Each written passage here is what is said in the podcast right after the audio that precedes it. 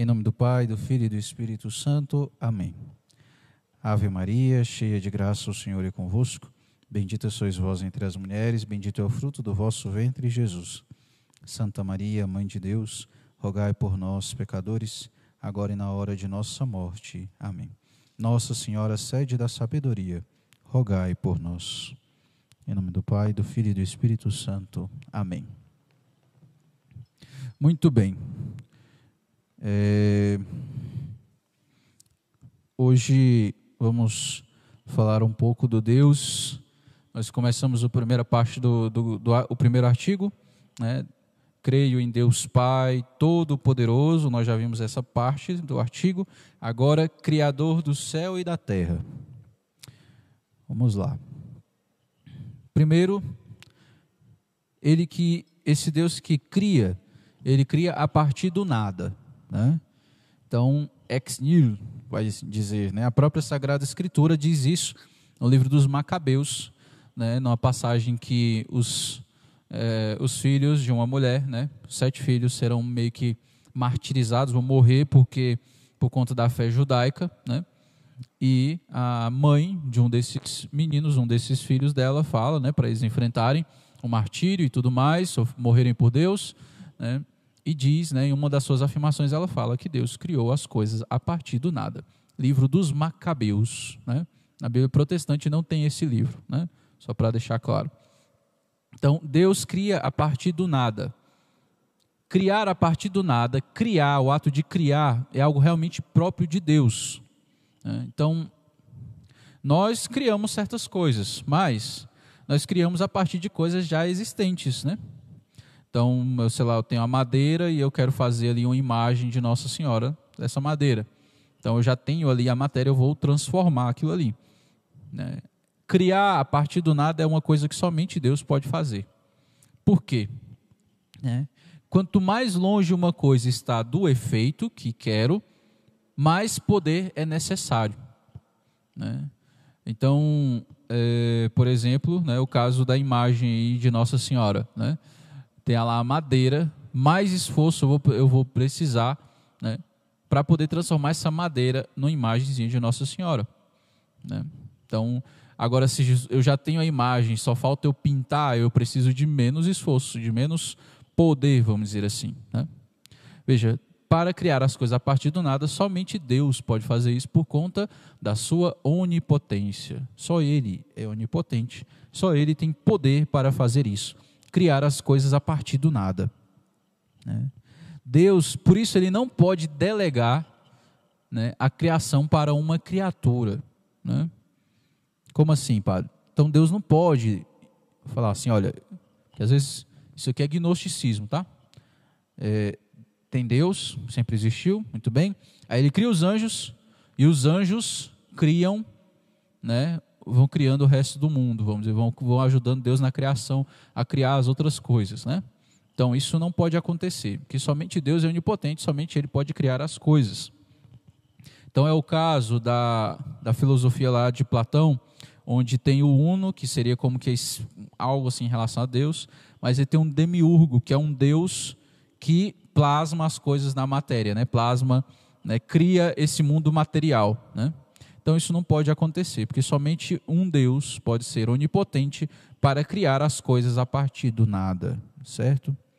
Então Deus não pode delegar isso para uma criatura. Né? Aí tem aquele filme lá, né, o Todo-Poderoso, né, que Deus vai lá e não, você vai ter meus poderes, né?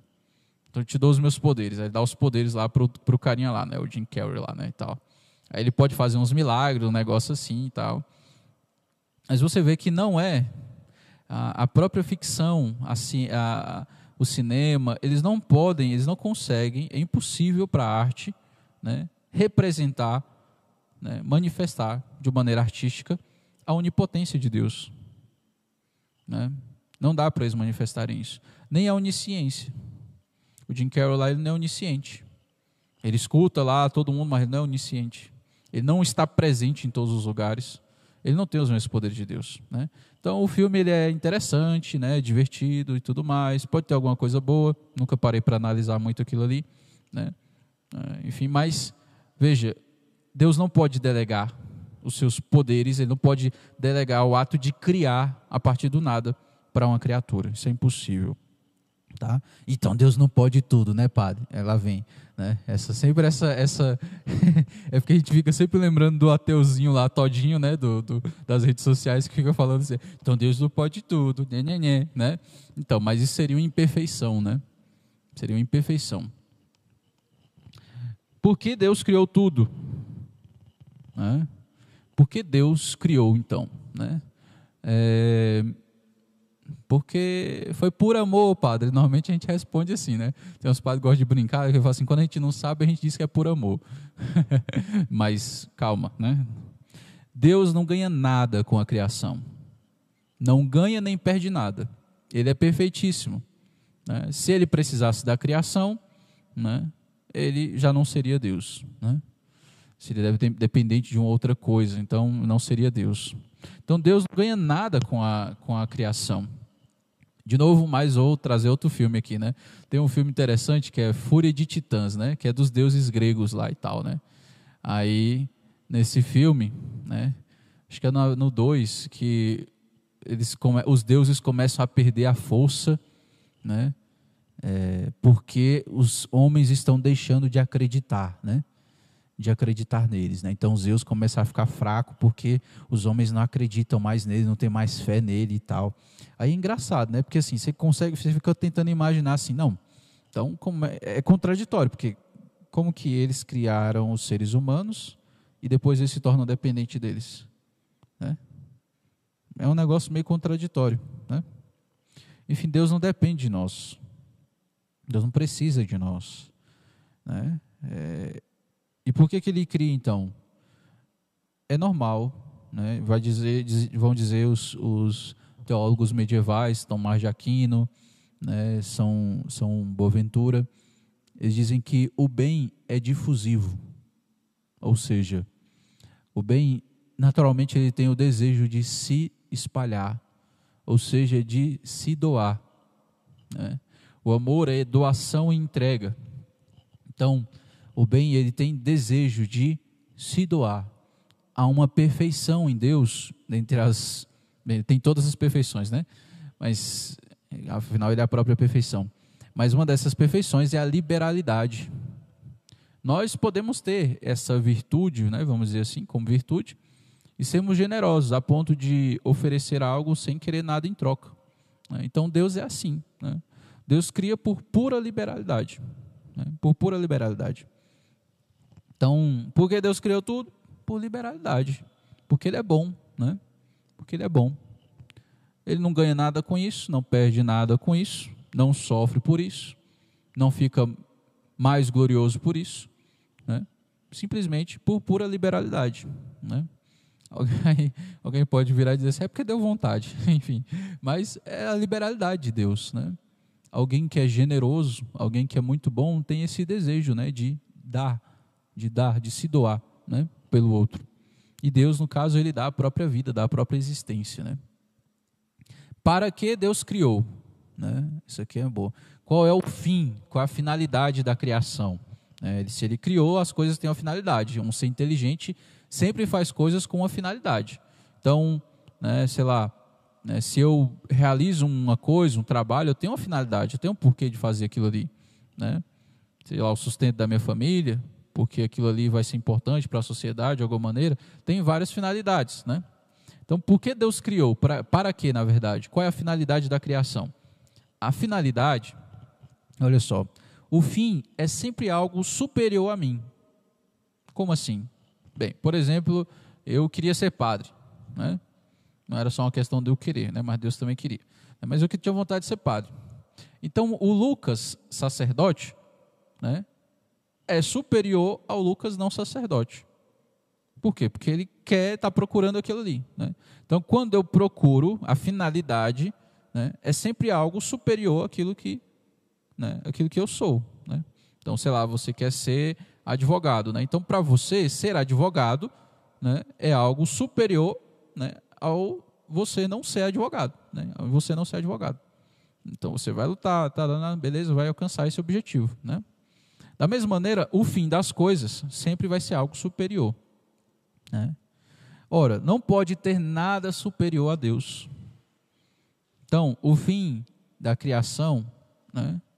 O fim da criação é o próprio Deus. Por quê?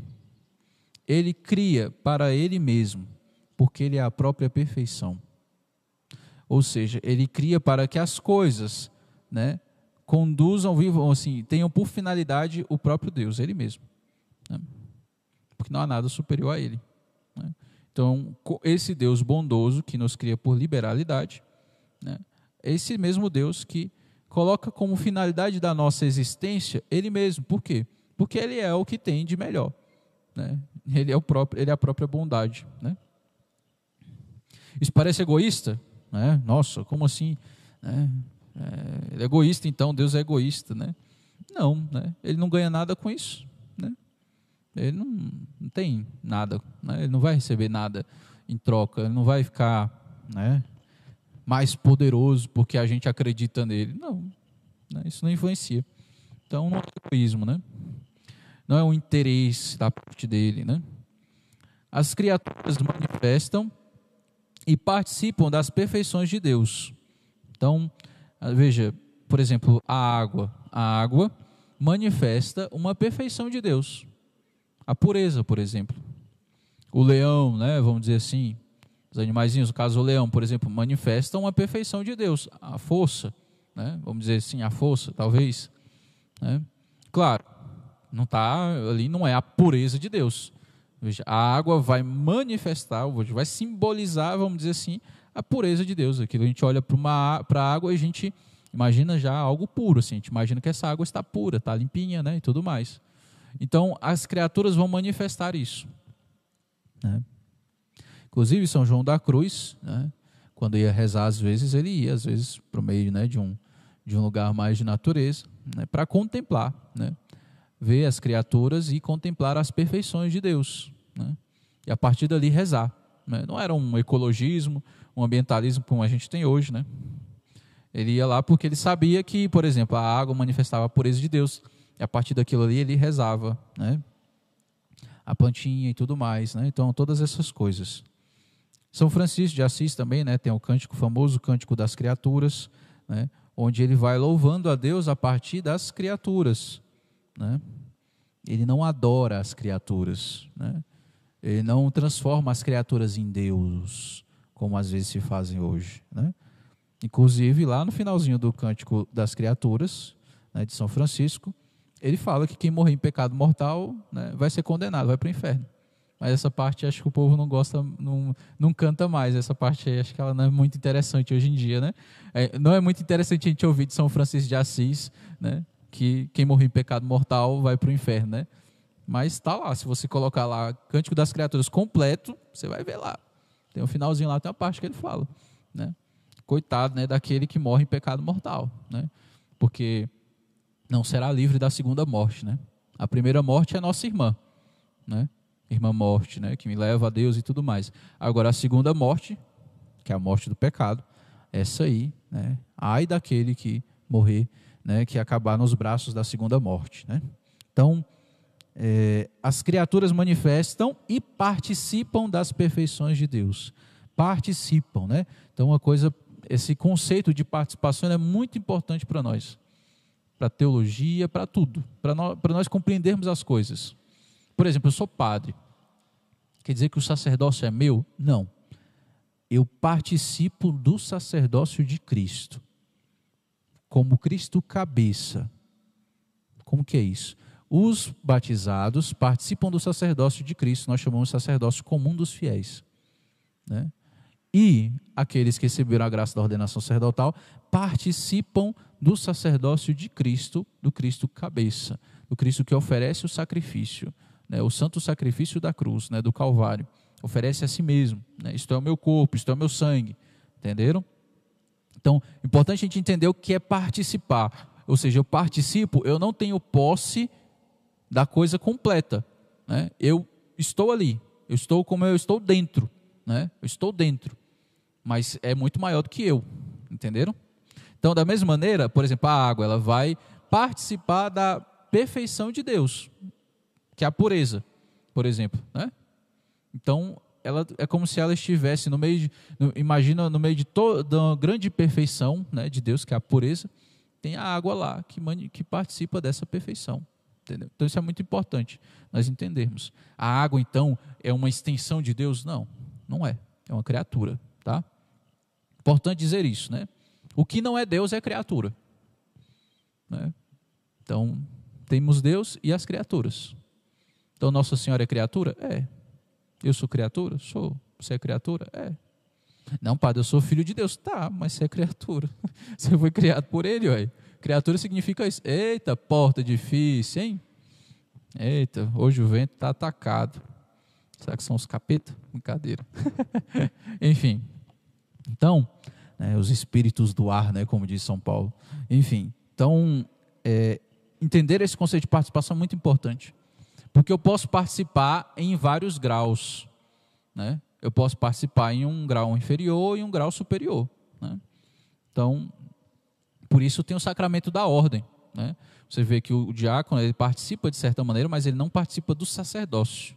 Né? Mas ele participa sim de uma certa autoridade do Cristo. O diácono, nós temos a, diria, nós, nós costumamos dizer que o diácono é, é o primeiro grau da ordem, né? E de certa maneira é o que nós temos mais dificuldade às vezes de compreender, né? Muito bem assim o que, que né, o que seria realmente assim o diácono, né? O grau do o grau do diaconato. Mas, por exemplo, você tem um padre que já participa do sacerdócio de Cristo e você, tem o bispo que participa da plenitude desse sacerdócio. Né? Então, ele tem a plenitude do sacerdócio de Cristo, porque ele pode, inclusive, ordenar outros, assim como Jesus fez. Jesus ordenou os apóstolos, né? e os apóstolos também ordenaram outros. Quem que eles ordenaram? Na Bíblia, a gente pode ver Matias. Né? Matias recebeu a imposição das mãos dos outros apóstolos e a oração deles, e ele se tornou um apóstolo como eles. Então, eles têm esse poder de ordenar, de passar esse poder adiante. Quem que faz isso? Quem pode fazer isso? Os bispos, são sucessores dos apóstolos.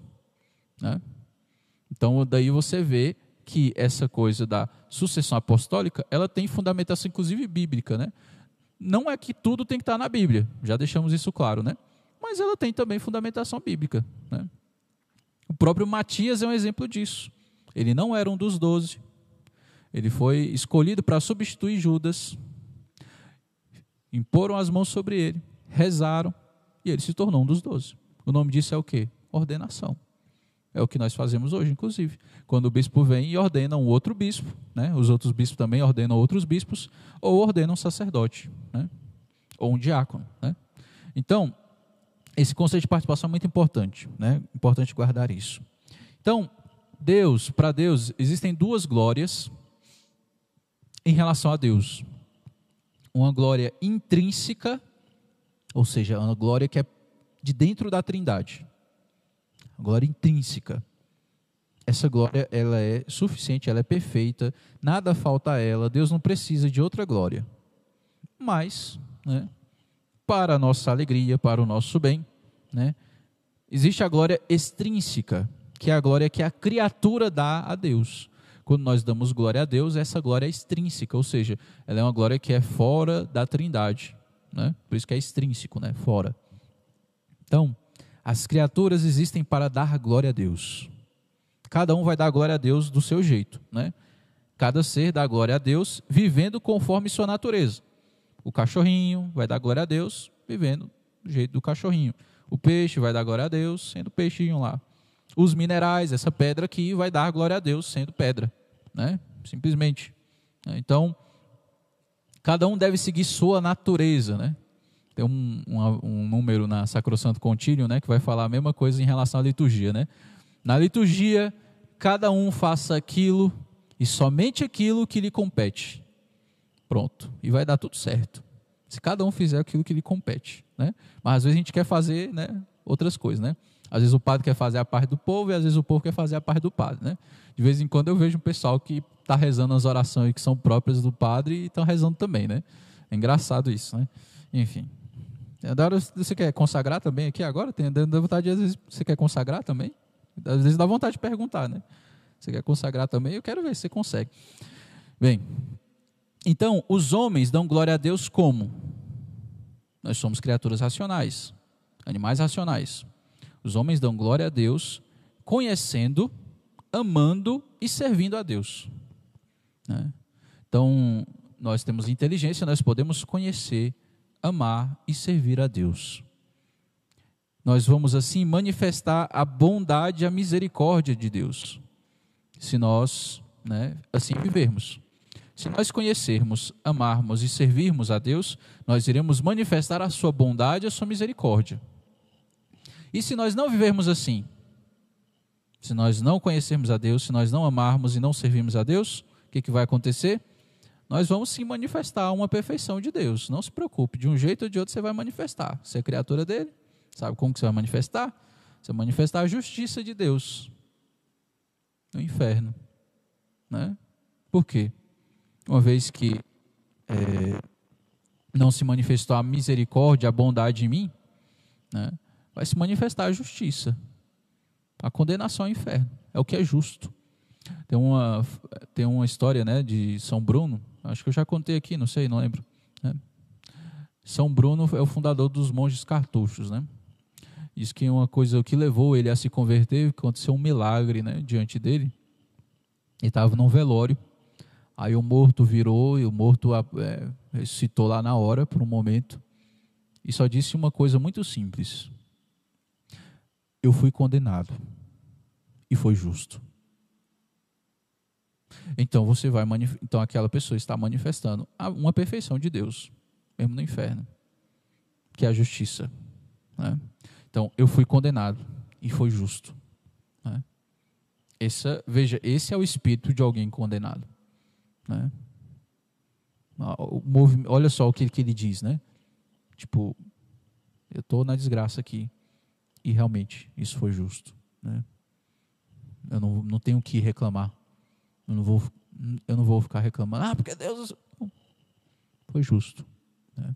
Diante de tudo aquilo que Deus fez por aquela pessoa, ela não correspondeu à graça, ela vai, ela vai vendo o quanto Deus a amou e tudo mais enquanto ela não, enquanto ela e, e o quanto ela o rejeitou, né? No julgamento ali, na hora da morte, a pessoa vai virar e dizer assim: realmente é justo. Né? Então, todo mundo, todo mundo concorda que é muito melhor manifestar a bondade e a misericórdia de Deus, né? É muito melhor, né? Então, a nossa felicidade consiste em agir segundo a nossa natureza como é a nossa natureza, o que nós somos. O que é o homem? O homem é um animal racional. Então, ele tem a matéria, que é o corpo, e tem o espírito, a alma, né?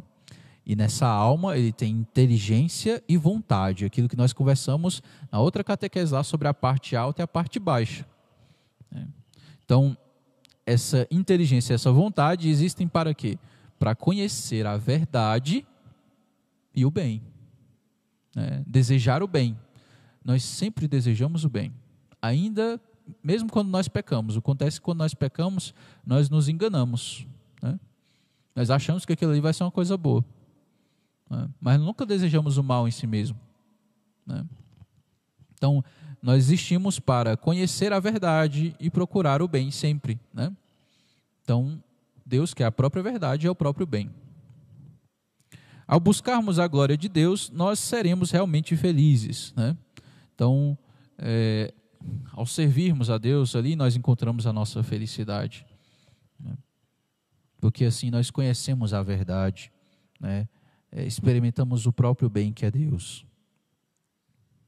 A criação, ela começa no tempo. Deus poderia ter criado as coisas desde toda a eternidade? Poderia, se ele quisesse, ele poderia mas ele criou as coisas no tempo. Então tem um antes, vamos dizer assim, tem um antes, né? Você tem a eternidade, você tem o tempo. Né? Então você tem o tempo. E Deus cria, vamos dizer assim, aí tem discussões, né? Entre os teólogos, né? Se há uma criação, se Deus cria, faz a criação e o tempo ao mesmo tempo, vamos dizer assim, ou se ele cria o tempo e aí começa a criação, né?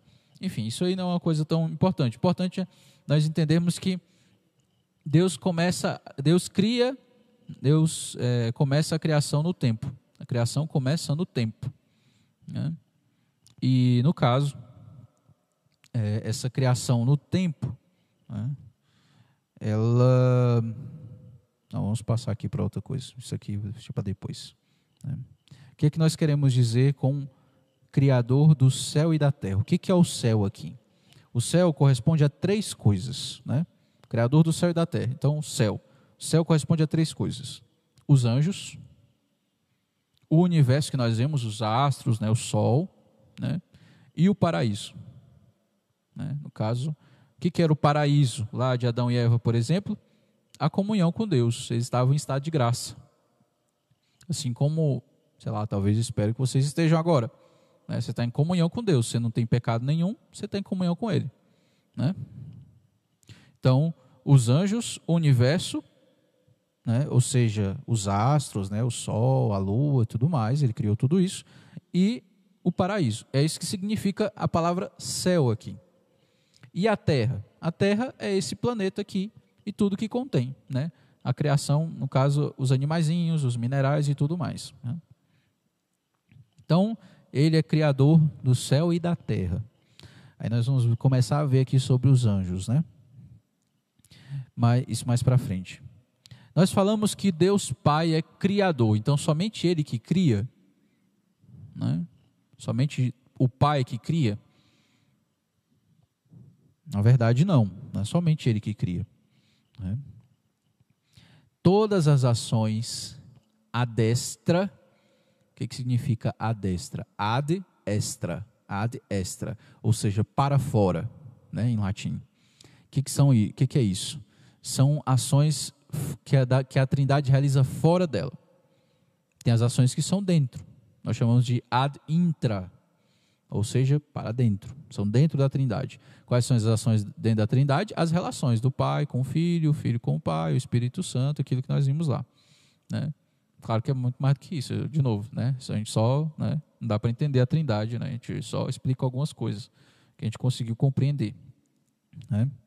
É, então, todas as ações ad extra, ou seja, para fora, são as ações das três pessoas, porque é um só Deus. Então, quando Deus cria, é o Pai, o Filho e o Espírito Santo que criam.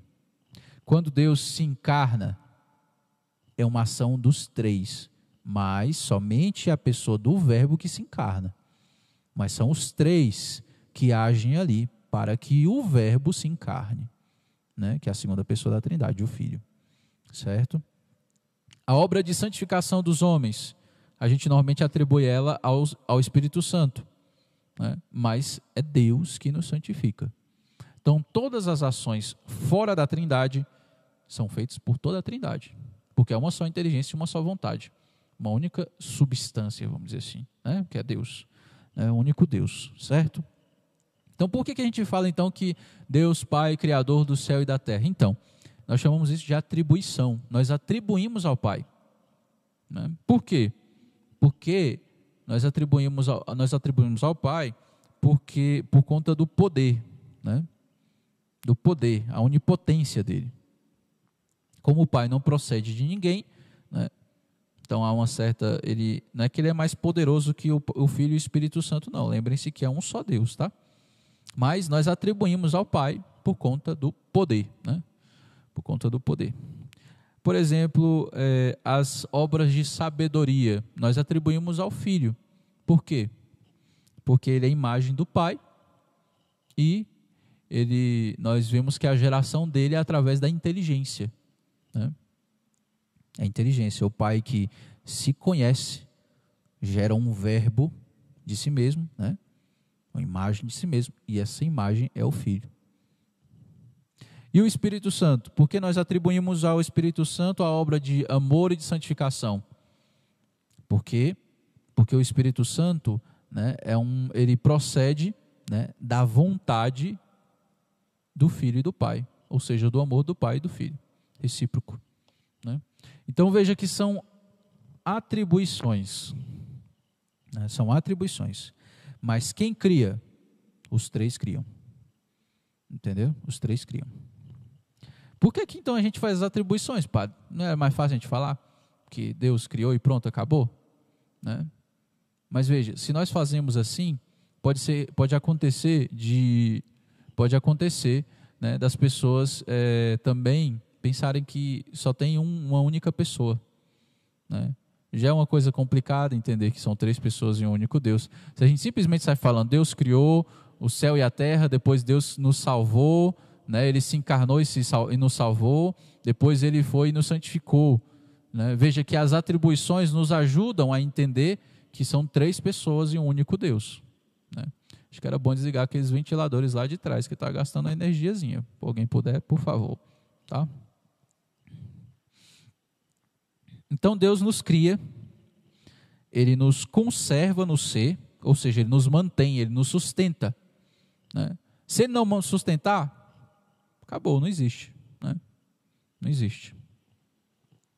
Então Ele nos cria, mas Ele não somente nos cria, Ele mantém, nos mantém no ser. Né? Então Ele nos conserva no ser. Tem uma outra ali, ó, desse lado de cá perto diz isso. Né? Então Ele nos mantém no ser. Isso, de certa maneira, é uma criação continuada. Né? Veja, quando vai nascer um bebezinho, vai ser concebido. Há uma criação ali. Porque uma vez que há a concepção, né, Deus cria uma alma, né, infunde ali. Né? Naquele momento da concepção, Deus cria uma alma né, para aquele ser humano. Né? Então, Deus cria. Por isso, né, a relação é um ato. A relação sexual, por exemplo, ela é um ato criador, é algo sagrado, entendeu? É uma colaboração do homem na criação, dentre, dentre tantos outros, outros tipos. Mas veja, eu posso dizer que isso é o ápice, é o ponto mais alto né, da colaboração do homem para com Deus na criação. Né? Porque o homem pode criar certas coisas. Veja, nós temos um carro aqui, nós criamos várias coisas com aquilo que nós temos, né? né? Essa igreja nós edificamos e tudo mais e tudo mais, beleza. Mas há algo maior do que criar uma vida.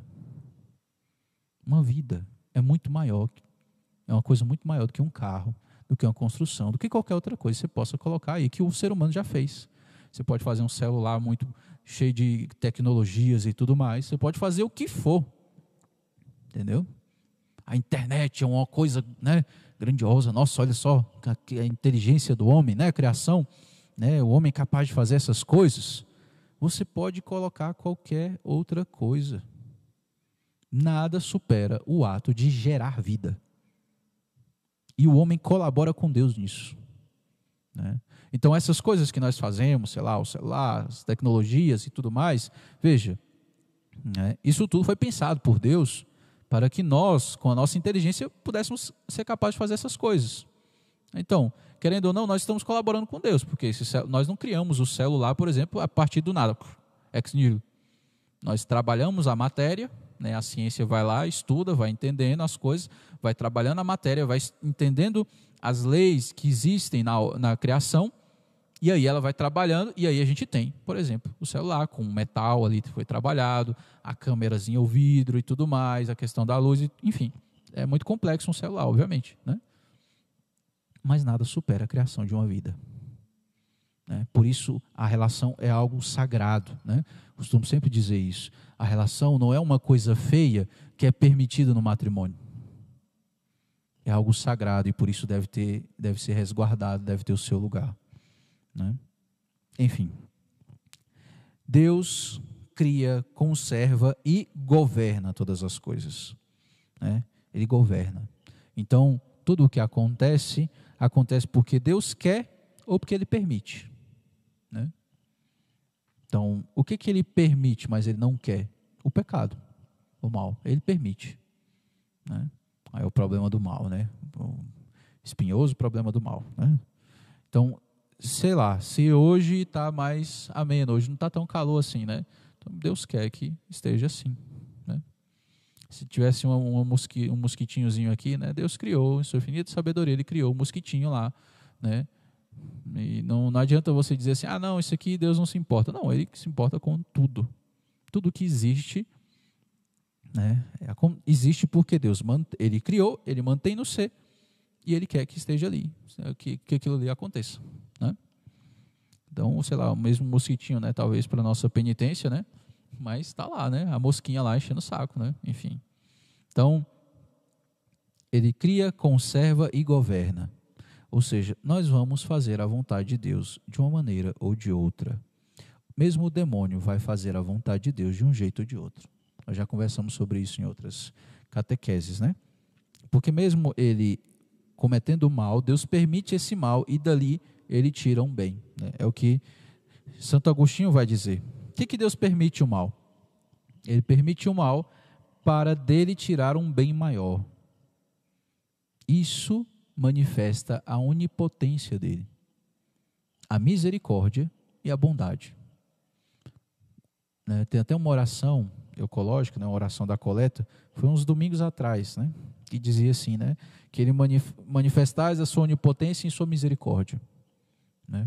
A onipotência de Deus, uma das maiores manifestações da onipotência de Deus é a misericórdia dele. Quando ele nos perdoa os pecados. Ele nos restaura. Onde o demônio foi lá e bagunçou tudo, ele vem, restaura tudo, né? Faz novas todas as coisas, né? Como diz o, como diz o salmista. Então, é, porque Deus permite o mal para dele tirar um bem maior. Qual é o mal que Deus permite? Não é o mal que ele quer. Tem um mal que ele pode querer. Mal físico, por exemplo, ele pode querer. Então, quer dizer que Deus pode querer que eu, sei lá, é, pode fazer parte do querer de Deus que eu tenha um sofrimento físico, por exemplo? Pode. Né? Pode. Isso a gente pode ver mais na frente com, quando formos tocar na questão do Pai Nosso. Né? Mas qual é o mal que Deus não quer? O pecado. Esse Deus não quer. Ele permite para dali ele tirar um bem. Ele vai manifestar o, o poder dele com a misericórdia, né? vai manifestar também a bondade e a misericórdia dele ali. Certo? Um exemplo de onde Deus tirou um bem muito maior do que o mal que foi feito. Pecado original e encarnação. Né? Você tem um pecado original, um grande mal, mas por conta, vamos dizer assim, desse, por conta dessa história do pecado original, ele se encarna para nos salvar. Né? Então até vai dizer o, o, canto, né, o precônio pascal, vai dizer isso, né? É, de ó, ó, feliz culpa que nos fez merecer tão grande redentor, né? Onde abundou o pecado, superabundou a graça. Essa né, frase de São Paulo nos ajuda a entender isso aqui. Né? Deus pode, pode permitir que o, o pecado abunde, mas Ele vai sempre fazer a graça superabundar. Né? Então a graça é sempre maior, certo? Então hoje, por exemplo, nós estamos, né, hoje só se fala, fala muito disso, né, na, na igreja, que a igreja está passando por uma crise, né, a crise na igreja, crise de fé, crise na moral, né? É, então Deus permite que isso aconteça, para daí tirar um bem maior. Nós precisamos confiar na sua providência, no seu governo, né? É, o demônio pode até achar que vai destruir, mas o que vai acontecer depois, eu espero, eu acho que é isso que vai acontecer. Nós seremos mais fortes dessa tribulação. Assim como o Covid, por exemplo. Né? O problema é que tem gente que não aprende, né? Então, fazer o quê? Né? As pessoas acham que vão continuar vivendo aqui para sempre. Então, Deus, né, para evitar um erro, que eu já até comentei isso em outras catequeses, Deus ele não cria as coisas e abandona. Né? O nome disso é deísmo. Os maçons, é, eles acreditam nisso. Pelo menos né, até um tempo atrás. Né? Pode ser que eles tenham mudado de ideia, esse povo muda de ideia fácil. Né? Mas é, o, o deísmo ele surge principalmente na maçonaria. Né? Então, não, Deus criou, tem um Deus que criou, eu vejo que realmente tudo que. Né, é impossível olhar para as coisas e dizer que Deus não criou tudo. Então, alguém que criou. Mas ele criou e ele abandonou. Ele criou e foi dar um rolê, foi dar uma volta. é tipo isso, né? E como nós já vimos, é impossível. Por quê? Porque Deus precisa mandar. Ele, a criação, para ela existir, ela não pode existir por si mesma. Deus precisa manter ela no ser. É aquela brincadeira que eu falava, né? Assim, Deus pudesse dormir, ele acordar, não tinha mais nada, né? Então, ele tinha que criar tudo de novo. Enfim. Então, não é assim, tá? Então, o deísmo, afastar né, essa ideia de deísmo, né? Tinha uma série, né, que acho que acabou até recentemente, Sobrenatural. O Padre Gordi, o pessoal tá vendo aí, o Padre Gordi assistir coisa, né? Pois é, mas eu não assisti tanto assim, assisti mais a primeira temporada, depois eu cansei, que tinha um milhão de temporadas, o negócio não acabava nunca. Qual era o problema? Né? Tinha esse tipo de ideia aqui. Né? Aliás, tinha um monte de problemas. É, tinha gnose, tinha deísmo no meio, era uma confusão a série. Era uma confusão tão grande que, inclusive, eu estava percebendo, acompanhei o finalzinho, né? As notícias. Eles não estavam conseguindo fechar a história.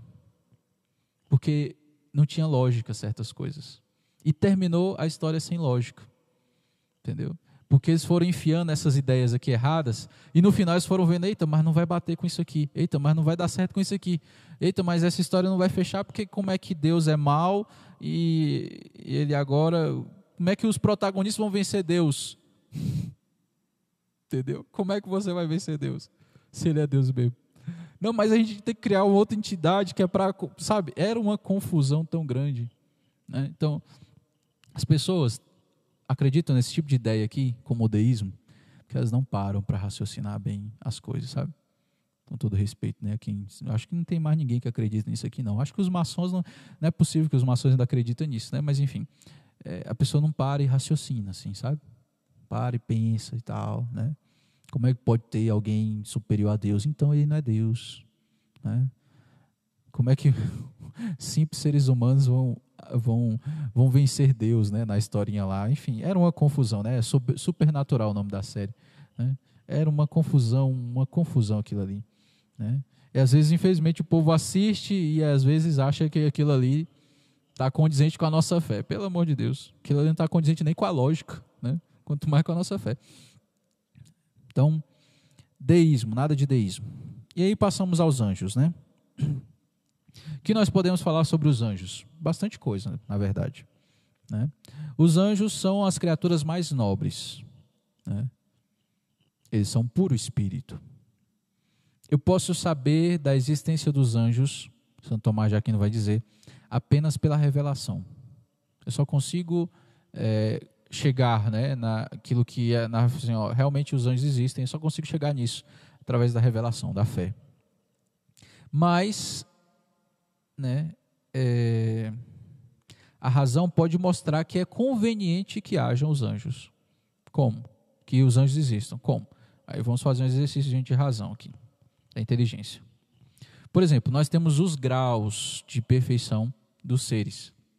Nós temos os minerais, por exemplo, essa pedra aqui. Né? Então, não é algo vivo. Né? Depois dos minerais, nós temos os vegetais, as plantinhas. Né? Então, você já tem algo que tem vida consegue se nutrir e crescer, né?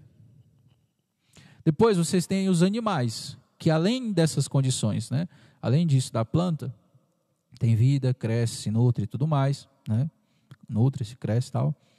O animal ele também sente, ele tem sentidos, né? Então ele tem sentido, tanto de visão, como ele sente dor, ele sente, né? A plantinha não sente dor, né? Apesar de algumas pessoas acharem que sim, né? Ela não tem terminações nervosas, enfim, não tem nada disso, né? Então, a plantinha não sente dor. Né? Agora, o animal já sente. Se eu der um bicudo no escanor, né, meu cachorrinho ali, daqui da paróquia, né, ele vai sentir dor, ele vai chorar. Né? Enfim, vai. Né? Então, né, então, os animais já têm algo além disso. Nós somos animais racionais. Né? Veja, os animais eles não têm o espírito. Né? Eles têm uma ânima. O que, que é isso? Um princípio vital. Eles têm vida. Né? Mas eles não têm uma alma como a nossa. A nossa alma é imortal.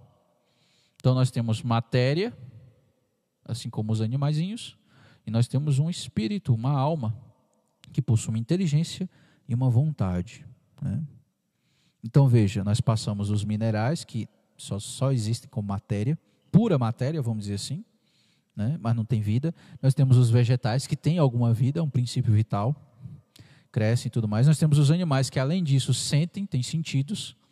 Nós temos os homens que são matéria e espírito, matéria e alma, no caso, tem inteligência e vontade. E aí, daí, você pula direto para Deus, que é por espírito, e onipotente, e aqueles, todos aqueles outros atributos. Veja que fica uma lacuna, né? Fica uma lacuna aí. Então, os anjos são aqueles que são puro espírito são os mais nobres, as criaturas mais nobres. Né? Então, é conveniente, pela razão consigo perceber que há uma conveniência de que existam os anjos. Né? Mas, eu só consigo ter certeza da sua existência pela revelação. Né? Tem um pessoal aí, os modernistas são mais burrinhos, eles acham que na revelação não tem como saber. Não, não tem anjo, não. Anjo significa outra coisa e tudo mais. É porque os modernistas são meio burrinhos assim, eles não sabem ler as coisas. Né? Mas na revelação está muito claro lá. Direto aparece anjo. A Sagrada Escritura inteira aparece anjos. Né? Do início ao final. Né? Os anjos, eles são representados como homens. Né? Sempre que os anjos apareceram, eles apareceram em forma de homem. Né? Então, hoje, às vezes, o pessoal faz umas imagens de anjo, um negócio meio, né, é, quase meio ideologia de gênero, assim, sem identidade nenhuma, né, uma coisa meio que ninguém sabe se é homem, se é mulher, né. Então, assim, quando vai representar um anjo, deve se representá-lo como homem. Por quê? Porque eles apareceram assim, né, simplesmente, né. É, os que apareceram foram assim, sempre assim, né. Quais são os anjos que nós sabemos os nomes? São Miguel, são Gabriel, São Rafael. Três. Né? Do número incontável de anjos que existem, nós sabemos o nome de três. E meu anjo da guarda, padre? Não sei o nome dele. Você também deve saber. Né? Deve ter raiva de quem sabe brincadeira. né? Senão. Mas o anjo da guarda, você não dá nome, você não dá apelido, porque ele não é seu animalzinho de estimação. Né? No escanou, eu vou lá e dei um nome para ele. Escanou, cachorrinho aqui de, da paróquia. Né? Agora, o anjo nasceu um animalzinho de estimação para você ficar dando nome para ele. Né? E dar nome significa um domínio sobre a criatura. Né? Vamos tocar mais nesse assunto quando falarmos da linguagem, né? que é importante. Mas o anjo que nós sabemos os nomes são, os anjos que nós sabemos os nomes são Miguel, Rafael e Gabriel. Né? Porque estão lá na Sagrada Escritura. Se vocês ouvirem qualquer outro nome de outro anjo aí, vocês corre, sai, sai desse lugar aí, dessa confusão aí. Né? Uriel, né? Que às vezes aparece aí, né? Que aparece esse Uriel. Esse Uriel, ele aparece, esse nome dele aparece em um livro apócrifo, né? Mas, né, os que nós sabemos são esses três. Então, nada de Uriel, nada de Misael e qualquer outro El aí, Cal-El, né? O Superman, sei lá, nada de outro Zéu aí, né? Esquece, são esses, esses três, né? Como que os anjos aparecem? Se eles são puro espírito, pensa no puro espírito. Não tem como você pensar em algo puro espírito. É impossível, não tem matéria. Você só consegue pensar nas coisas que ocupam lugar e, e tempo, né? que tem lugar e tempo, ou seja, espaço e tempo. Você não consegue pensar em uma coisa que não tem matéria. Né? Então, como que os anjos aparecem? Eles manipulam a matéria. Né? Então, sei lá, o anjo de Portugal que apareceu lá para as três criancinhas em Fátima. Né? Ele manipula a matéria para aparecer para eles. São Tomás de Aquino dizia que ele, os anjos condensam o ar, né? manipulam o ar, né, a matéria, para tomar uma forma humana para poder comunicar algo, né? porque eles são puro espírito. Então eles podem fazer isso. São mais poderosos do que nós, né? A gente manipula a matéria com muito trabalho, né? Você vê, manipula, nós manipulamos a matéria também. Nós pegamos lá o barro, fazemos as coisas e tal. Eles manipulam com muito mais facilidade, porque eles têm um conhecimento muito maior também. Né? Além de um poder maior do que o nosso. Né? Por que, que os homens aparecem como. como por, por que, que os anjos aparecem como homens? Né? Qual seria uma razão para isso? Você poderia aparecer como mulher? Né? Poderia. Eles não têm sexo, o anjo realmente não tem sexo. Né? Aí agora eu vou dizer um negócio bem machista, é, fascista, taxista, seja lá o que for o ista aí que você quiser. Né? Eles aparecem representados como homem, homens por conta da sua função de governo. Né? Ou seja, eles trabalham no governo da criação. Nós vamos ver mais à frente as hierarquias e vamos entender isso. Né? Então, por conta disso, eles aparecem como, como homens. Né? Essa é uma das razões. Né? Isso aqui não é uma coisa de. Não é algo de fé que, nossa, eu tenho que acreditar nisso. Não, é só uma, alguma explicação teológica, tá? Não é algo relevante assim. Nossa, por que, que os anjos aparecem como homens? Hum, não é, não é relevante. Importante é que eles aparecem. Os anjos foram criados em estado de graça. Isso é importante a gente entender essa distinção o que, é o estado de graça e o que é a visão beatífica.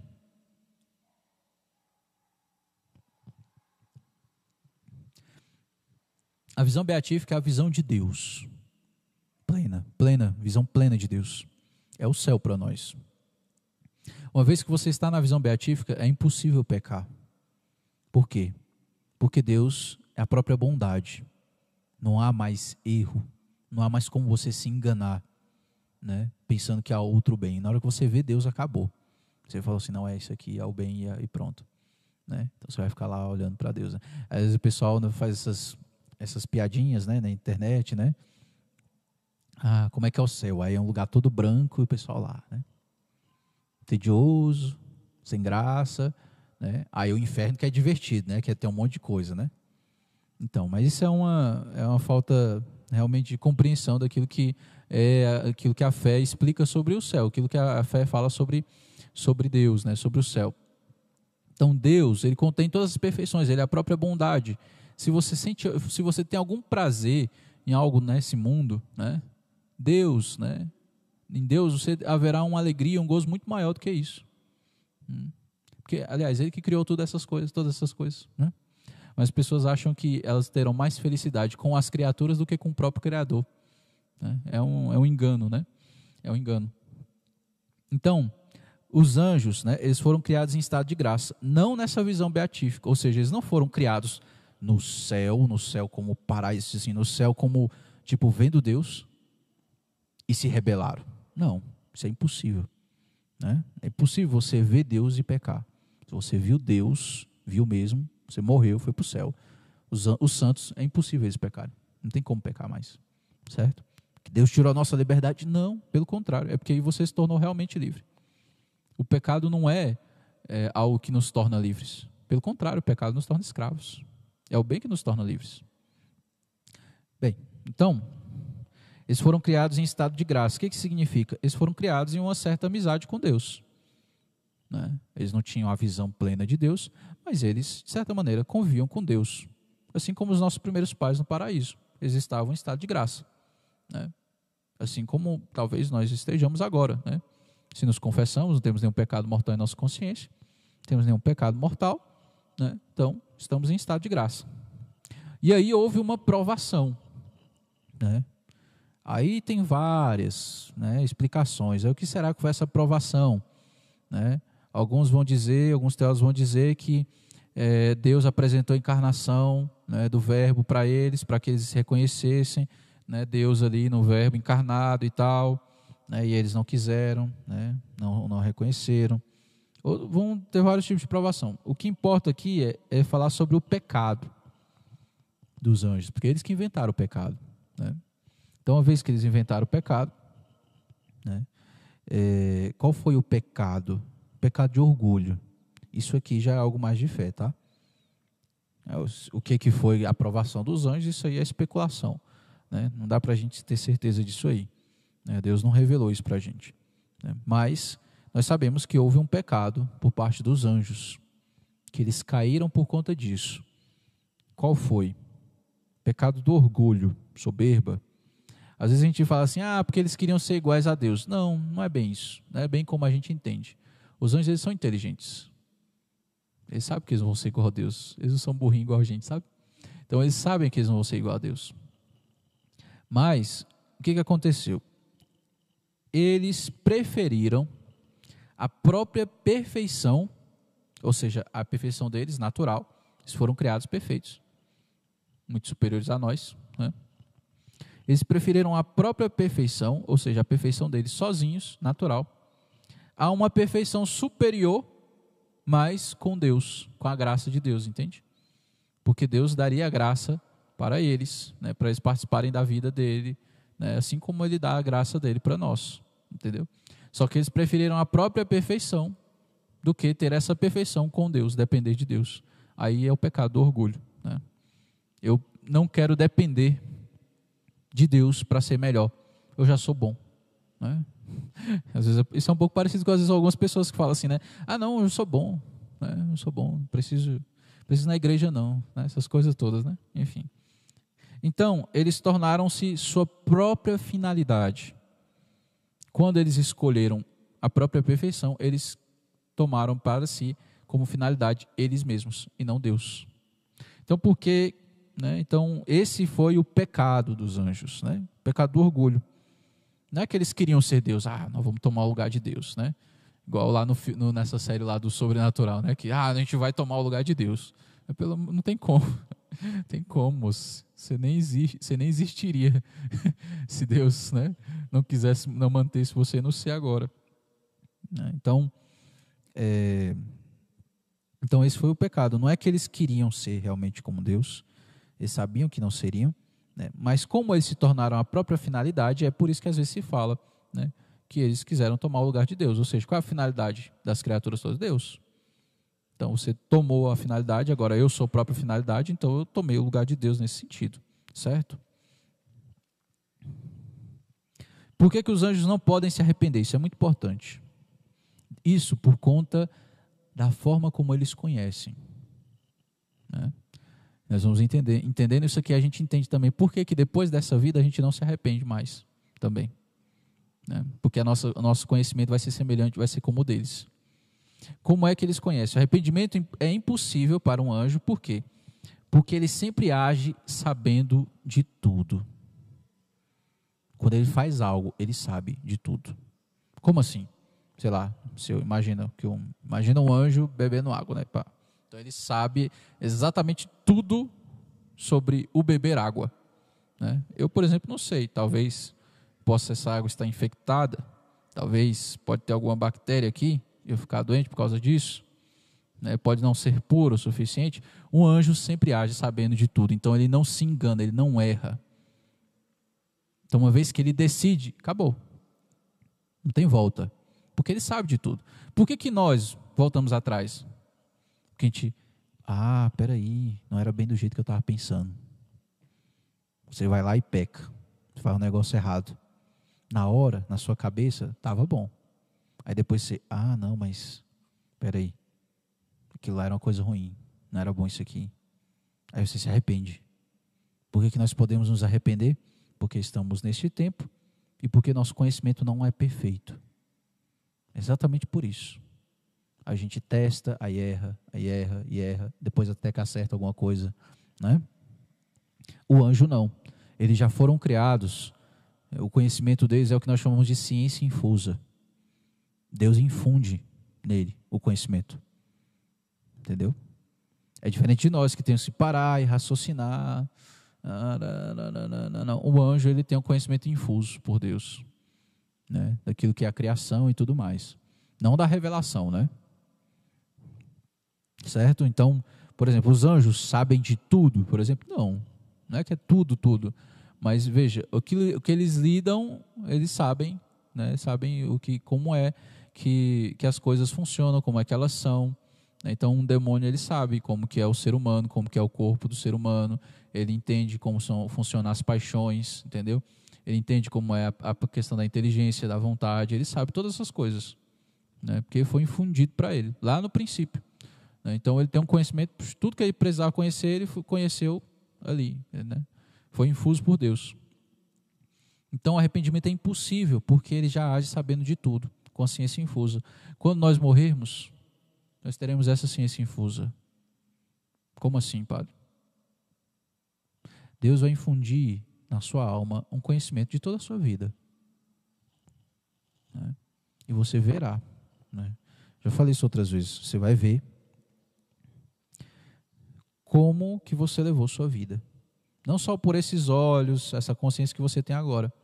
Né? Mas muito mais do que isso.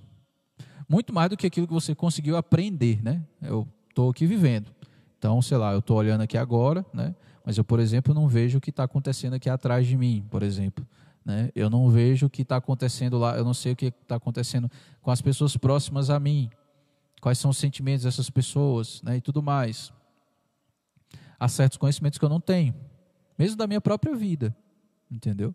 As graças que Deus está, sei lá, as moções que talvez meu anjo da guarda esteja é, me entregando agora para eu poder falar aqui, talvez eu não perceba essas emoções, talvez eu não esteja dócil suficientemente a elas. Talvez Deus me dê uma graça atual agora e eu não perceba isso, né? Não tenho consciência dessas coisas. Quando nós morrermos, nós veremos tudo isso, entendeu? Então, sei lá, meu anjo da guarda agora, seu anjo da guarda aí, né? Então, isso será conhecido. Né? Será conhecido. E aí, né, quem pratica o mal odeia a luz e se põe junto às trevas, para que suas obras não se tornem manifestas. Uma vez que você vê toda a sua vida, e se tua vida são trevas, quão grandes serão tuas trevas. Entende? Se tua vida inteira são trevas, quão grandes serão as trevas. Então escolheremos as trevas. Né? Então, é, é, claro que com o perdão dos pecados, né, nossa vida se torna então luz de Deus. Né? Então abraçamos a misericórdia dele. Certo? Então, essa coisa da ciência infusa, ela é, ela é sabe, é, às vezes Deus faz também isso com alguns santos, né? Ele infunde certos conhecimentos em alguns santos. Ele pode fazer isso também, se ele quiser. Ele pode bastante coisa, né? Como já vimos. Pode tudo, ele é onipotente. Então, é assim que é o conhecimento dos anjos, e por isso eles não podem, se, eles não se arrependem. Por que, que Deus não perdoa o demônio, pá? Deus é tão bonzinho. É porque não se arrepende. Ele não pode se arrepender pela sua própria natureza. Né? Então, os anjos caídos, né, nós chamamos de demônios, e o chefe desses nós chamamos Lúcifer ou Satanás. Né? Tem até uma série, né, Lúcifer, né, que as criancinhas, ontem eu vi, conversando lá na catequese, uma criancinha falando, acho que menos de 10 anos, falando que tinha assistido com o pai, com a mãe, não sei o que, a série Lúcifer. Olha que beleza, né? Bom demais para uma criança assistir isso, né? Bom demais. Ela vai, vai, vai ficar nem um pouco confusa, nem um pouquinho, né? Que lá o Lúcifer parece que é o cara injustiçado e Deus é o cara mal da história, né? Que puniu ele porque, né? Ele, sei lá. Enfim, então, né? A criancinha não vai ficar nada confusa com isso, né? É uma falta de discernimento, né? Meu Deus do céu. Então, veja. Uma curiosidade sobre essa palavra Lúcifer. Se você pegar a Bíblia em latim, a Vulgata, né? É, na segunda carta de São Pedro, São Pedro vai dizer assim em português: até que a estrela da manhã cresça em vossos corações. Essa estrela da manhã é um símbolo para falar de Jesus. Jesus é a estrela da manhã, né? Às vezes também se fala de Nossa Senhora como estrela da manhã, mas né, é, essa é a primeira estrela que surge no céu de manhã, né? É, que na verdade não é estrela, é um planeta, enfim. Mas é, esse, esse título da estrela da manhã era usado para se referir a Jesus. O que, que acontece? Em latim, essa estrela da manhã, o termo, a palavra usada para falar estrela da manhã é Lucifer. Lúcifer. Ué, padre, como assim? Que confusão é essa? Então, isso estou falando para vocês entenderem, porque vai que um dia vocês escutam o precônio pascal em latim, né? É aquele, né, oferecer culpa, que não vocês merecer tão grande redentor e tudo mais. Vai estar tá, tá, vai tá lá no finalzinho Lúcifer. Você vai assim, como é que o texto latino está falando do capeta aqui? No meio da missa, assim, desse jeito? Né? Você tem que entender que em latim, Lúcifer não significa o demônio Satanás. Significa estrela da manhã, que é um título dado a Jesus que é um título de Jesus. Então, se você abrir a Vulgata lá em latim, né, a Vulgata em latim, 2 Pedro, eu não vou lembrar agora os cap, o capítulo e versículo certinho, mas acho que é no primeiro, inclusive, você vai ver lá, Lúcifer, cresça em vossos corações. Aí você vai você pegar em latim, imagina, que Lúcifer cresça no nosso coração, pelo amor de Deus, cruz credo, como é que essa tradução aqui, essa Bíblia aqui é satânica. então, para vocês entenderem. Então, por que, que começou a se atribuir Lúcifer ao demônio? Aí tem uma outra explicação, que é uma profecia de Isaías, ou é Daniel? Ah, acho que é Daniel, que vai falar de uma estrela que cai. Aí, já um pouco depois da Idade Média, começou-se a atribuir essa palavra Lúcifer ao demônio por conta dessa estrela que cai e tudo mais, tá? Mas por exemplo, o precônio pascal, que é aquele hino que nós cantamos, né, no, na, no dia da vigília, ele trata, ele, ele é muito mais antigo, ele é século, acho que é quarto, século quarto ou sexto, é por aí, eu não lembro direitinho, mas é bem mais antigo. Vocês verem quão, quão antigo é aquele hino, né? Então não tinha esse problema aí, né? As pessoas começaram a interpretar assim, né? por conta que o próprio Cristo disse, né, que eu vi Satanás descer, cair do céu como um relâmpago né, e tal. Né? Então, por conta dessa queda, aí pegaram lá a profecia né, de Daniel, a visão lá de Daniel, com a estrela caindo. Ah, então o demônio, então é a estrela, então é Lúcifer, então, então é o demônio. Lúcifer é o demônio, certo? Mas não estranhe se um dia vocês virem Lúcifer e está meio deslocado assim, parece que está falando né, de Jesus ao invés do Satanás, né? Só para vocês entenderem explicação né, grande por causa de uma palavra, vocês entenderem como é que são as coisas. Eu falo isso porque uma vez eu tive que lidar com uma paroquiana que ela viu um vídeo na internet, você vê, um vídeo de um protestante, é canseira essas coisas, sabe? Um protestante pegou e cortou uma parte lá do vídeo, né? O demônio é adorado no Vaticano. Aí eu, ai meu, aí me mandou. Aí eu, ai meu Deus do céu, deixa eu olhar isso aqui, vai. Aí eu fui olhar. Aí eu vi lá, né? Falando lá, Lúcifer, né? Aí falou Lúcifer. Aí a pessoa achou que era o demônio. Estava cantando em latim, né? E o que estava cantando em latim? O precônio pascal. Né? Aí eu fui lá fazer essa explicação todinha para essa paroquiana. Olha, Lúcifer não é o demônio aqui e tal, porque significa assim. Pega lá a Vulgata. Olha lá a Vulgata de São Jerônimo. Pode pegar a Vulgata de São Jerônimo, tá lá. Não, mas não sei o que, não sei o que, não sei o que, não sei o que. Era dessas paroquianas tradicionalistas, né? Não, porque o demônio realmente, ele está vendo. Eu falei, você está escutando protestante, pelo amor de Deus. Você quer falar mal da igreja? Pelo menos vai estudar um pouquinho mais, né? Que é tipo assim, você quer ab ab ab abrir o, bucho de alguém? Não usa uma serrinha não, por favor, né? Tipo assim, pelo amor de Deus, você quer, você quer criticar a igreja com um vídeo de um protestante cortado, de alguém que mal sabe latim, não tem o mínimo conhecimento das coisas. Por favor, aí foi uma canseira. Eu ainda gastei muito tempo, porque eu não sei porque eu tenho uma paciência com esse povo, né? Mas gastei o tempo explicando tudo isso, expliquei para vocês, mas não adiantou, a pessoa não se convenceu. Não, mas eu não gosto disso, porque hoje é atribuído assim, ué, pois é, né? Hoje, o símbolo do, do triângulo, que nós falávamos na catequese lá sobre a trindade, é atribuído à maçonaria. Então quer dizer que agora, quando você vê um triângulo, pronto, é maçom. Não. Vocês quiseram pegar, beleza, problema deles. Né? Agora, os nossos símbolos são nossos símbolos. Quer dizer que agora se a maçonaria chegar e falar assim, agora o nosso símbolo da nossa ordem vai ser a cruz. Não, não podemos mais usar a cruz então na paróquia. Tem que tirar o crucifixo daqui porque os maçons agora usam também. Ué, o símbolo é nosso. Entendeu?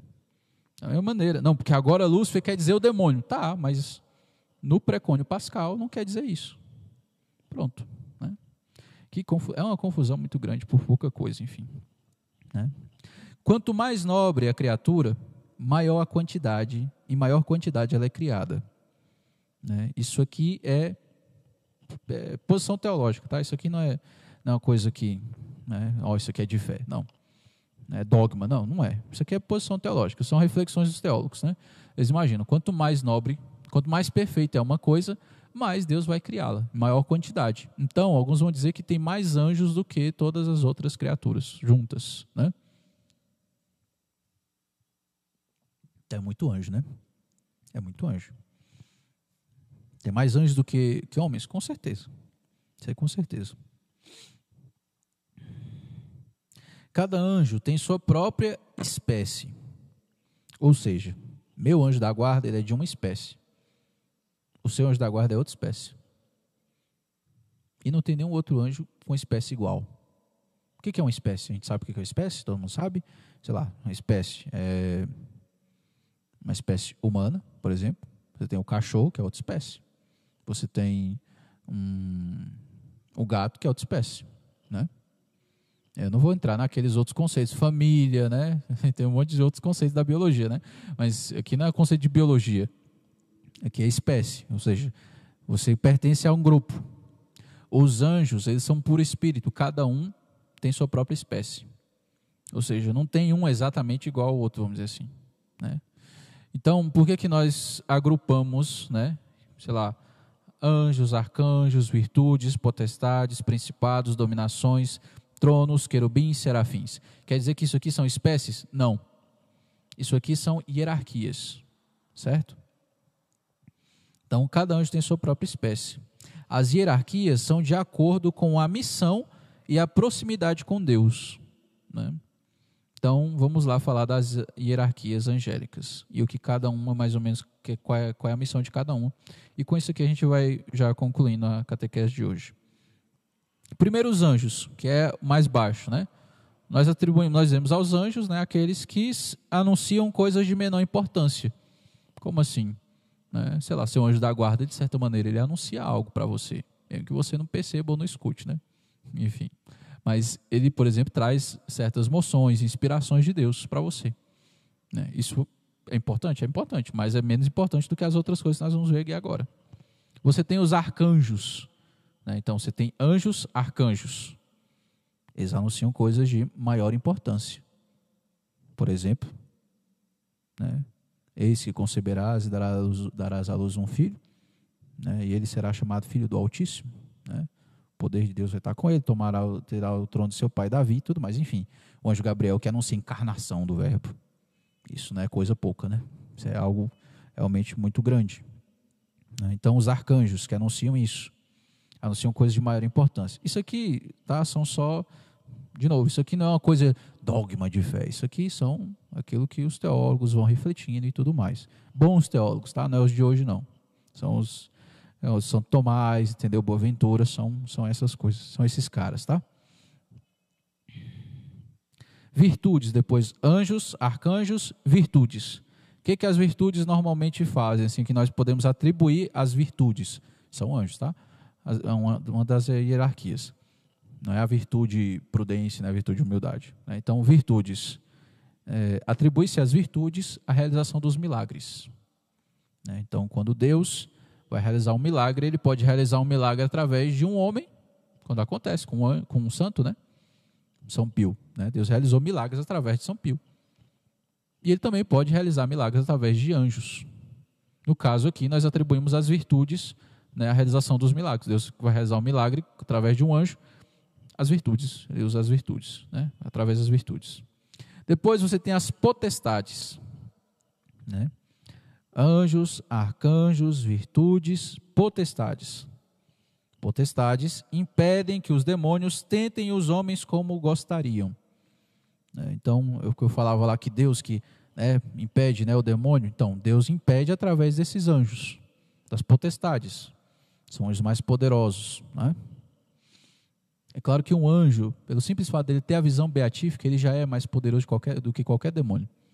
O seu anjo da guarda, simplesmente por ele ter a visão beatífica, ele ter a visão de Deus, ele já é mais poderoso do que qualquer outro demônio.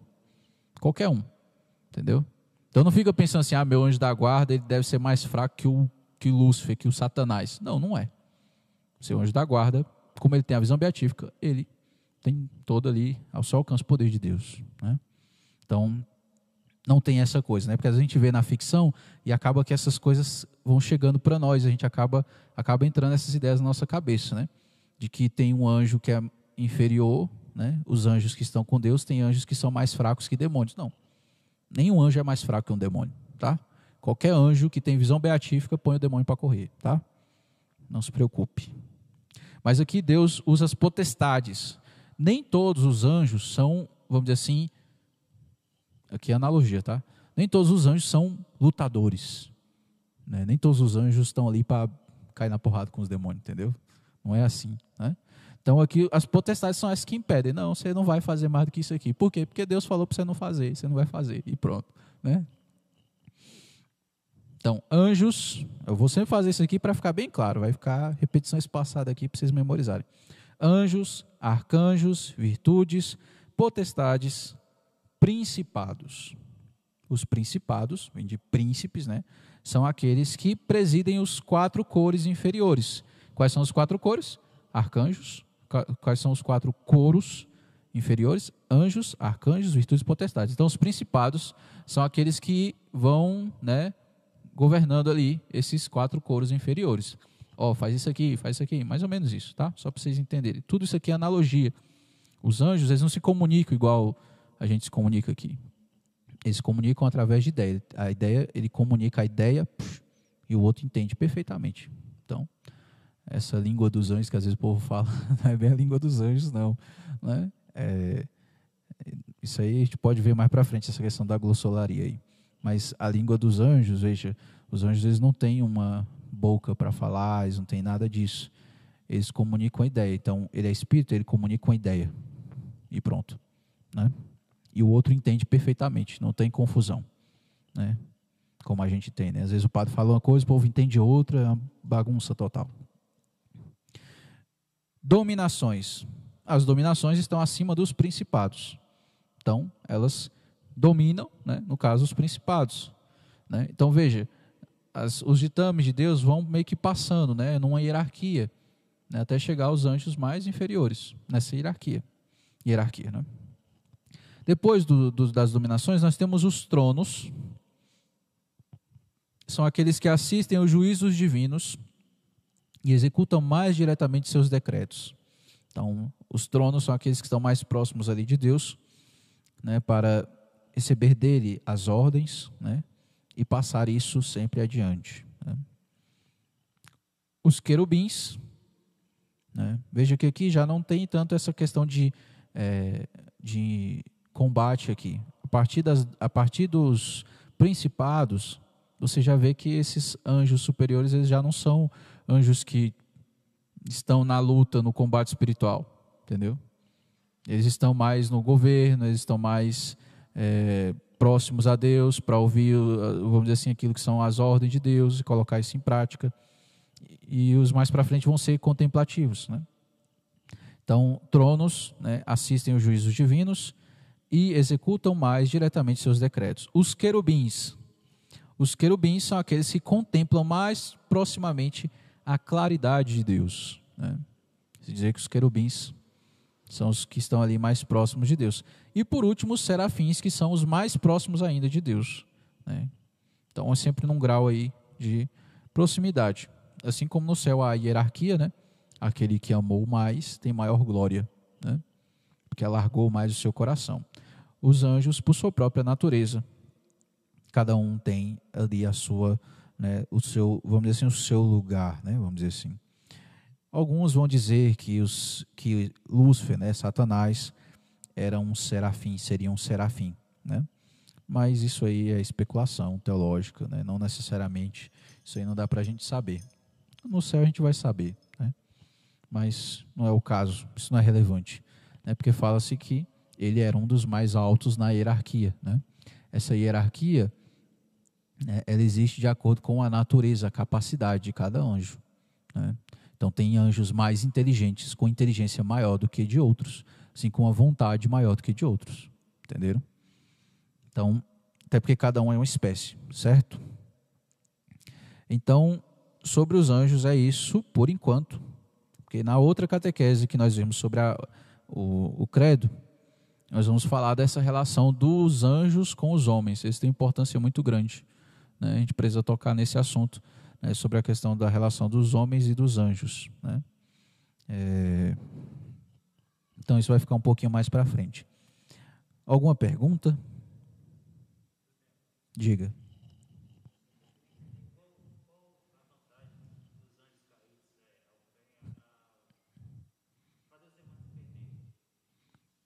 Qual a vantagem para eles? Qual a vantagem que os anjos caídos têm em fazer os homens se perderem? Vantagem nenhuma. Sabe por quê? Porque a questão não é conseguir algo, a questão é odiar. Né? O ódio de um anjo é superior a de qualquer outro homem sobre essa terra. Você pode pensar aí naquela, naquele personagem histórico aí pior que você possa imaginar, um ditador que matou milhões, sei lá o que for, torturou, enfim um anjo tem um ódio, um demônio tem um ódio pior do que de qualquer um desses aí. Né? Se somar tudo, não dá. Um de um demônio, né, no caso. Então, os demônios, eles, eles odeiam. Né? E como é, há esse, essa preferência, esse pecado do orgulho, onde eles preferiram a sua própria, é, serem a sua própria finalidade, né? eles vão detestar aqueles que escolhem outro caminho. Né? Vão odiar, no caso, os seres humanos, porque são criaturas de Deus.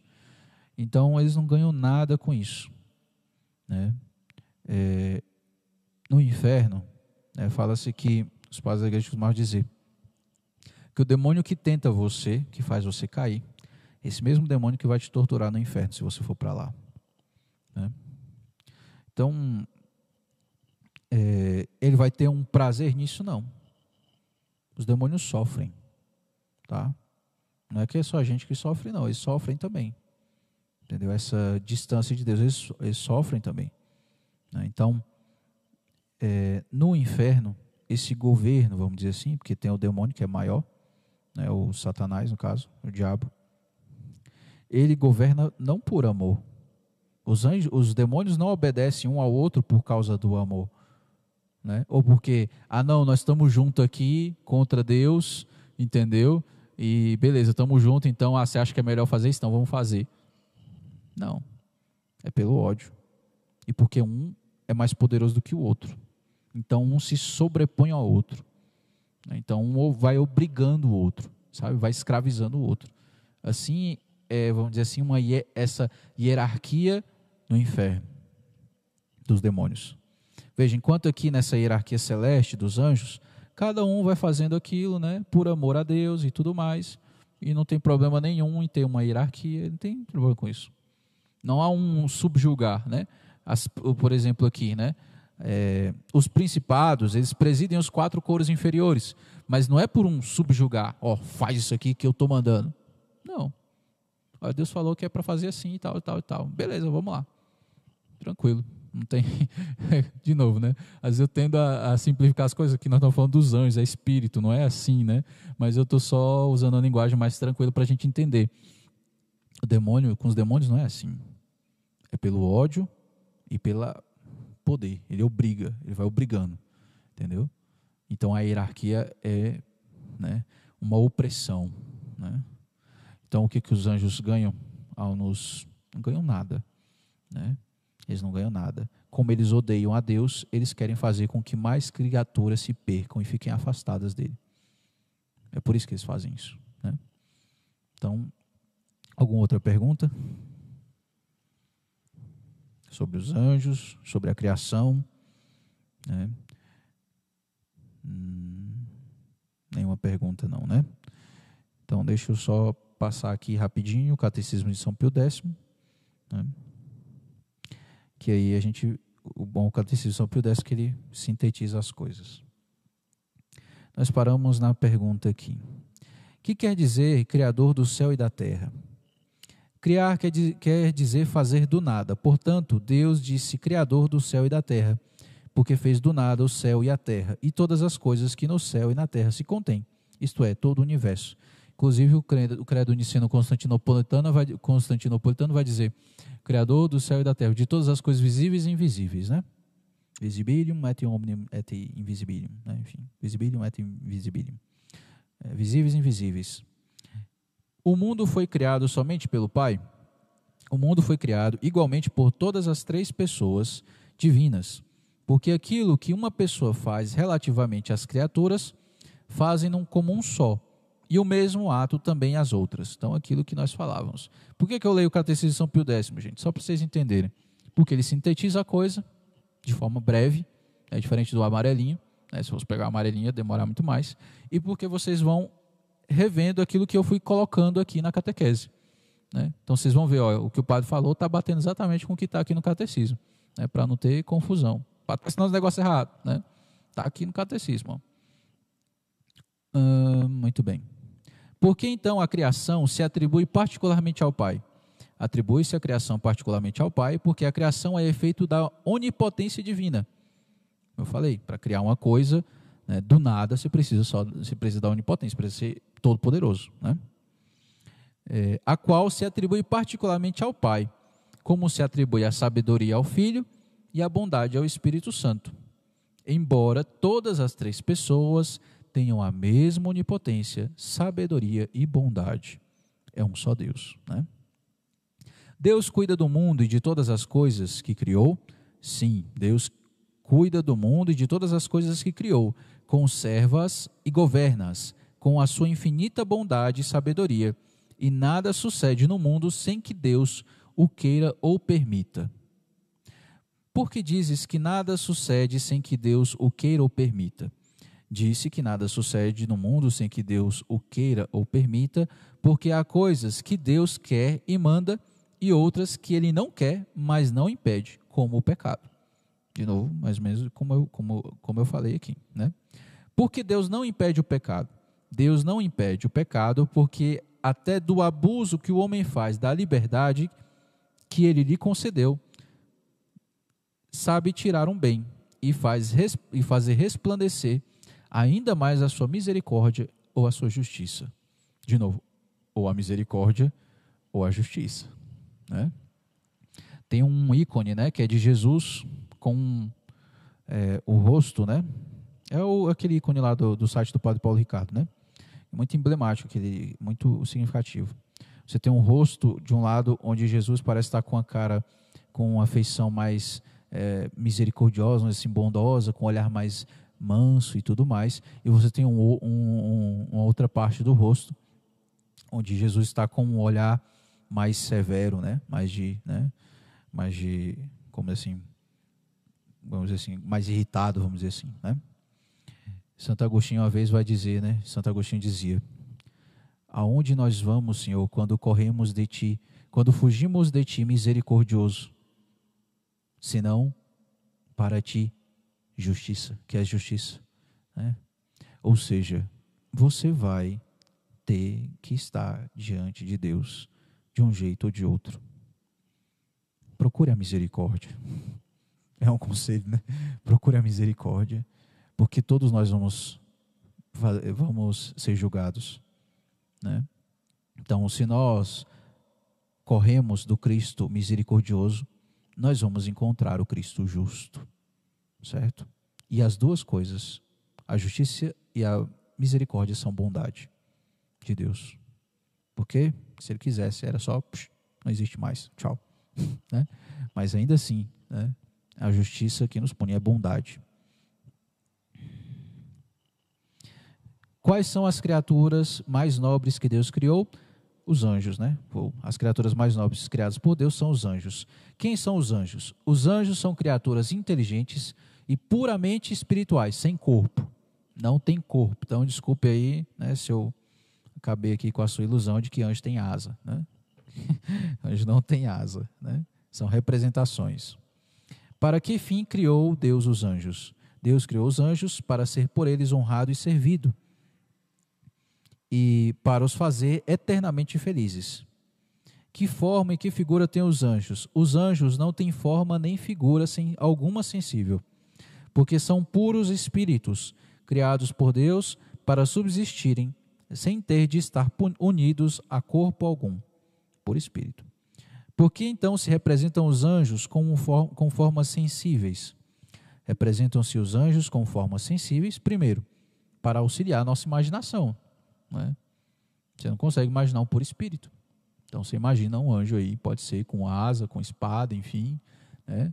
Então, assim, se você quiser imaginar, por exemplo, o seu anjo da guarda te acompanhando, você pode fazer isso, não tem problema. Né? Só não dá nome para ele. De novo, vai que ele não gosta, né? vai que ele não gosta do nome que você deu para ele, né? Aí puxa a espada, enfim, brincadeira, né? Então, você pode, por exemplo, imaginar seu anjo da guarda. Se isso vai te ajudar, por exemplo, a tomar consciência da presença dele, pode fazer isso, não há problema, né? Então, primeiro, para auxiliar a nossa imaginação. Segundo, porque assim aparecem muitas vezes aos homens, como lemos na Sagrada Escritura. Eles aparecem assim, então pronto. Né? Uma outra coisa sobre o que estava falando, que eu acabei esquecendo, né? sobre os animaizinhos. Né? Então, né, é, cada ser vai dar glória a Deus, né? cada ser vai dar glória a Deus, agindo segundo sua própria natureza. Então, e agindo segundo sua própria natureza, é assim que ele vai ser feliz. Então, nós vamos ser felizes conhecendo, servindo e amando, amando e servindo a Deus. O cachorrinho vai ser feliz como? Sendo cachorrinho, né? agindo como cachorrinho. Então, se você tratar ele igual a um ser humano, ele vai ficar triste. Né? É brincadeira, não é? Enfim, né? tem gente que trata hoje o cachorro como se fosse um ser humano. Né? Então, se você fizer isso, ele vai ficar triste. Né? Ou o gatinho, né? enfim. Então, o cachorrinho não é seu filho, não é seu sobrinho, não é nada seu. Né? É um cachorro. E pronto certo? Então, Foram todos os anjos fiéis a Deus? Nem todos os anjos foram fiéis a Deus, mas muitos, é, por soberba, pretenderam ser iguais a eles, a Ele, independentes do seu poder. Ou seja, aquilo que eu falava, pretenderam ser iguais a Ele, ou seja, ter, ser sua própria finalidade e terem uma independência do poder de Deus. Eu não quero depender de Deus. E por este pecado foram excluídos para sempre do paraíso e condenados ao inferno. Você quer ser independente? Então tá bom. Né? É o que você quer. Então tá. Toma aí. Você vai ver como é que é. Então, ser independente. Mas no final das contas ainda são dependentes, porque Deus mantém eles no ser. Né? Como se chamam os anjos excluídos para sempre do paraíso e condenados ao inferno? Os anjos excluídos para sempre do paraíso e condenados ao inferno chamam-se demônios, e o seu chefe chama-se Lúcifer ou Satanás. Os demônios podem fazer-nos algum mal? Sim, os demônios podem fazer-nos muito mal à alma e ao corpo, se Deus lhes der licença, sobretudo tentando-nos a pecar. A principal ferramenta do demônio para nos fazer perder, para nos perdermos, para nos fazer perder é a tentação. A possessão é um negócio mais incomum, infestação, essas coisas, essas outras coisas são mais incomuns. Podemos ver isso mais à frente, quando falarmos dos anjos e dos, e, dos anjos e dos homens, né? Aí nós vamos ver sobre isso. Tanto a ação dos anjos bons como a ação dos, dos anjos maus, né? Os demônios. Uh, por que nos tentam os demônios? Oh, tá até essa pergunta aqui. Os demônios tentam-nos pela inveja, e essa acho que é a resposta mais completa que a que eu dei. Os demônios tentam-nos pela inveja que nos tem e que lhes faz desejar a nossa eterna condenação, e por ódio a Deus, cuja imagem em nós resplandece. Façamos homem a nossa imagem, como nossa semelhança. Então eles vão odiar o que parece com Deus. Né? E Deus permite as tentações a fim de que nós, vencendo-as com a sua graça, pratiquemos as virtudes e alcancemos merecimento para o céu. Deus quer nos ver combater. Ele quer nos ver lutar. Ele quer nos fazer merecer o que vamos dar, o que vai nos dar. Meu filho mereceu isso aqui. Né? Claro, teve uma ajudinha minha, mas mereceu. Entendeu? então, é que eu não poderia contar outra historinha, mas só para vocês entenderem, né? Que ao invés de simplesmente dar a coisa, isso poderia ser algo, é, dar a salvação simplesmente, né? Isso poderia ser algo humilhante para nós. Né? Só lembrar daquela história lá do, do, do homem lá que voltou e falou para São Bruno, né? Eu fui condenado e foi justo, né? Veja, né? Seria algo opressivo, né? Simplesmente, olha, você fez tudo que não presta, você não quis seguir a Deus, mas você está salvo assim mesmo porque eu quero você seja salvo, entendeu? Porque eu quero e pronto, entendeu? É, então, Deus quer nos fazer merecer essa salvação, quer fazer com que nós né, realmente busquemos ela, né? busquemos a Ele. Né? Então, Ele quer nos ver lutar, porque se você não se você não luta por nada, você não ama nada. Se você não luta por ninguém, você não ama ninguém, né? Então é preciso que nós lutemos. E Deus permite as tentações a fim de que nós, vencendo-as com a sua graça, com a força dele, pratiquemos as virtudes e alcancemos o merecimento para o céu. Nós podemos merecer o céu, mas por que nós podemos merecer o céu? Porque Deus nos deu isso, nos deu a capacidade de merecer. Como podemos vencer as tentações? Olha, pergunta simples, né? Importante. Vence-se as tentações com a vigilância, com a oração e com a mortificação cristã. É claro, aqui está bem sintetizado, né? Como que eu vou fazer essas três coisas? Vigiar, orar e me mortificar. Aí isso aí exige né, uma catequese só para essas coisas, né? Os anjos que se conservaram fiéis a Deus, como se chamam? Os anjos que se, os anjos que se conservaram fiéis a Deus chamam-se anjos bons, espíritos celestes ou simplesmente anjos. E está acabando aqui a bateria. Mas já está acabando as perguntas também. O que, que aconteceu aos anjos que se conservaram fiéis a Deus? Os anjos que se conservaram fiéis a Deus foram confirmados em graça, gozam para sempre da visão de Deus, amam-no, bendizem-no e louvam-no eternamente, assim como nós faremos um dia. Deus serve-se dos anjos como seus ministros? Sim, Deus serve-se dos anjos como seus ministros e especialmente confia a muitos dentre eles o ofício de nossas guardas, de nossos guardas e protetores, os nossos anjos da guarda. Devemos ter particular devoção ao nosso anjo da guarda? Sim, devemos ter particular devoção ao nosso anjo da guarda, honrá-lo e implorar o seu auxílio, seguir as suas inspirações e ser reconhecidos pela assistência contínua que nos dá. Que nos dá. Eles, devem ser, eles devem ser reconhecidos pela assistência contínua que eles nos dão. E aí, né, terceiro artigo que vai falar sobre o homem, nós vamos ver na outra catequese que nós tratarmos sobre o credo, certo? Então, a próxima nós vamos tocar no assunto dos anjos e dos homens, como que é essa relação aí, esse combate que há né, e os auxílios dos nossos anjos da guarda. Alguma pergunta? Vamos acabar antes que acabe a bateria do microfone. em nome do Pai, do Filho e do Espírito Santo. Amém. Pai nosso que estais nos céus, santificado seja o vosso nome. Venha a nós o vosso reino, seja feita a vossa vontade, assim na terra como no céu. O pão nosso de cada dia nos dai hoje, perdoai-nos as nossas ofensas, assim como nós perdoamos a quem nos tem ofendido. E não nos deixeis cair em tentação, mas livrai-nos do mal. Amém. Em nome do Pai, do Filho e do Espírito Santo. Amém. Nossa Senhora, sede da sabedoria, rogai por nós.